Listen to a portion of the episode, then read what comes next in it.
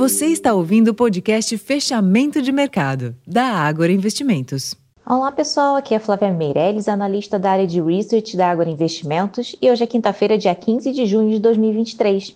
E nessa quinta-feira, as bolsas da Europa fecharam em sua maioria em baixa, em dia de decisão de política monetária pelo Banco Central Europeu. Como era amplamente esperado pelo mercado, o BCE promoveu mais uma alta de juros de 0,25 ponto percentual, tendo em vista a persistente inflação na região. O BCE ainda revisou para cima suas projeções para o núcleo da inflação, reforçando a aposta por novos aumentos nos juros. Já nos Estados Unidos, a sessão foi de alta, com destaque para o setor de energia, que ganhou força a partir da recuperação do petróleo.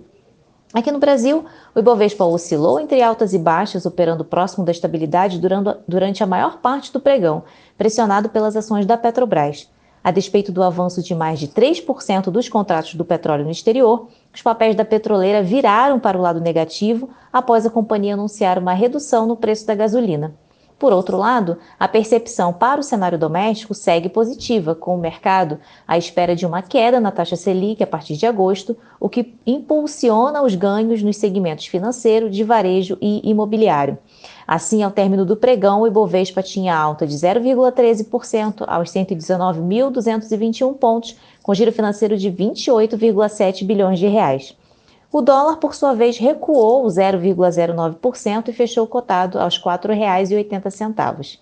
Na agenda econômica desta sexta-feira, destaque para o IBCBR de abril aqui no Brasil. E no exterior será conhecido o CPI de maio da zona do euro.